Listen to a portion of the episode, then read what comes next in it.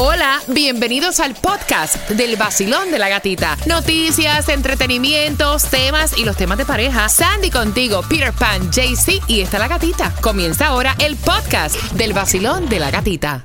El nuevo Sol 106.7, líder en variedad. Quiero darle las gracias a los jóvenes que están comunicándose. Nos están contando cómo ellos se sienten como estudiantes con la seguridad de las escuelas. Así que bien pendiente. Había un coach, había un coach que se habían metido como que en el medio para tratar de proteger a los estudiantes. Ese coach murió ya. Sí, ¿verdad? este, había Murió en el día de hoy. al- había salido información que, está, um, que estaba en el hospital. Al principio estaban diciendo que estaba muerto, después dijeron que estaba en Qué estado crítico en el hospital y ya se confirmó esta mañana que el coach de fútbol, assistant coach de fútbol de la escuela, falleció esta madrugada.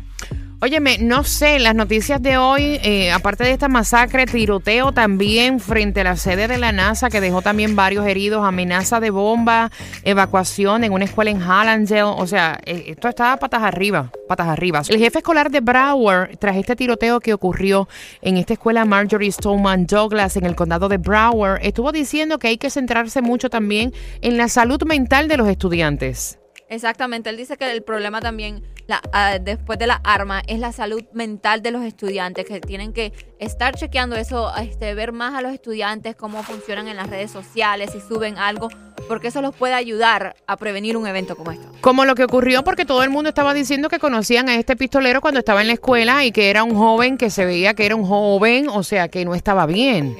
Una persona que pone en sus redes sociales, tengo ganas de matar a alguien con mi AK. Oye, eso, eso no está bien. Ya, ya eso tiene que informarlo. Una trágica noticia, o sea, día trágico, tercera masacre más mortífera y la peor acá en la Florida. Nosotros estamos sacando ánimos de donde no lo tenemos, porque honestamente, oye, me correr un show con esto que está ocurriendo está fuerte. Estamos en vivo a través de nuestra cuenta de Instagram, el vacilón de la gatita. El hit volvió a perder en el día de ayer y no importó que tuviera weight.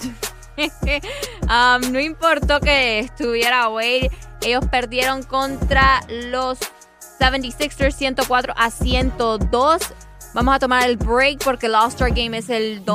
Domingo, ¿verdad? So, vamos a ver si este break los ayuda para que regresen con ya las pilas puestas. Tú que eres fanática de los Marlins, Sandy, cuéntame por qué los Marlins van a abrir la temporada sin su pelotero más caro y rie- eh, Real Muto. Rey Muto. Háblame de Rey Ok. Muto. Ese, ese apellido está bien difícil para pronunciar. Real Muto es el catcher de los Marlins. Había un atrás para adelante con él porque él, este, que si lo cambiaban, si lo mandaban a otro equipo, que si él se iba a quedar, a quedar cuánto le iban a pagar.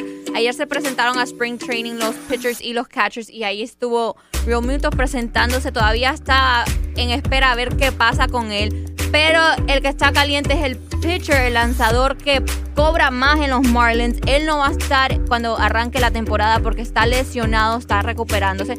Que yo no estoy de acuerdo que, le estén pagando tanto y tú no vas a hacer nada.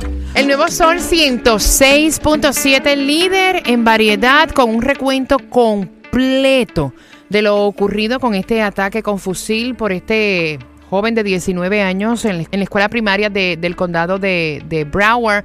De hecho, Donald Trump también estuvo hablando acerca de lo ocurrido en esta escuela en el día de ayer. Bueno, ayer él tuiteó dándole las, um, enviando oraciones y condolencias a las familias de las víctimas del tiroteo aquí en Broward y dijo ningún niño, maestro, nadie debe sentirse inseguro en una escuela de Estados Unidos.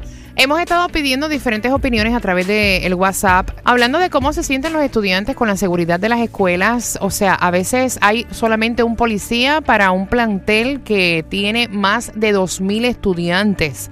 Y eso es algo que honestamente debe cambiar. Habían personas que dicen, no, pero es que siempre ha existido un policía. Sí, ok, los tiempos han cambiado, hay mucha violencia en las escuelas. ¿Y de qué manera esto puede cambiar? Es la pregunta que hacemos en el día de hoy.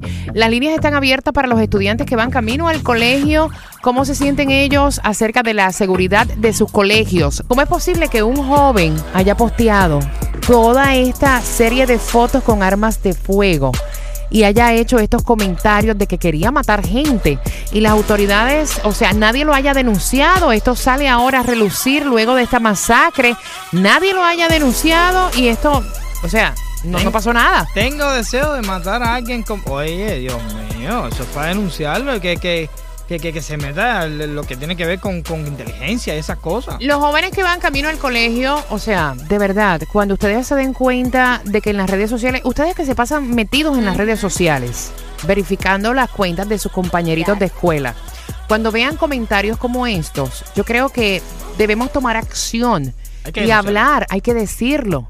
Como estaba diciendo el sheriff um, de Broward, que si ven algo, digan algo. Aunque ustedes piensen que es una tontería, puede salvarle la vida a alguien. Y eso es lo que estaban diciendo. Uno, como yo me enojé cuando yo estaba viendo las noticias y que estos estudiantes salieron después. No, yo lo conocía y él parecía esto y él estaba subiendo estas fotos en estas redes sociales y todo.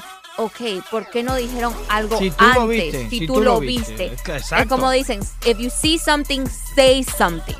Basilón, buenos días. Buenos días, Gatita, ¿cómo estás? Ah, yo estoy aquí sacando ánimo, imagínate, con Ya una lo- noticia tan trágica como esta. Que Yo, yo pienso en mi mentecita, tal vez no es tan buena idea, pero yo no entiendo por qué aquí no ponen el detector de metal en la escuela, aunque sea más difícil, o que sean dos o tres líneas, lo que sea, porque yo llevo un niño a la escuela todos los días y él, él lo chequean con una cosita que tiene en la mano, los security lo chequean de arriba abajo, en la puerta lo chequean antes de entrar, porque una escuela de que de chavaquitos que se portan mal, y él, ya lo chequean cuando entra a la escuela, si tiene, si tiene algo de, de metal o no en el cuerpo, entonces en esos casos no hacen eso en la escuela, las escuelas. Tú dices un detector de metales. o dos, tres o cuatro ciclos que lleve, porque imagínate, si eso, eso pasa y pasa y pasa y no hacen nada, las autoridades no, hacen, nada- no, no hacen nada al respecto, entonces yo no sé por qué no hacen algo, porque pueden poner el todo de metales, por lo menos algo, ¿tú entiendes? No, yo estoy de acuerdo contigo, de acuerdo contigo, totalmente de acuerdo. Detector de metales y más policías también en las escuelas, pienso Claro, yo. que sea cinco o seis líneas, lo que sea, porque haya de todo de metales, que no entren armas para la escuela, porque imagínate. Hay escuelas que tienen tres entradas, un policía en la parte de al frente y las otras y las otras dos entradas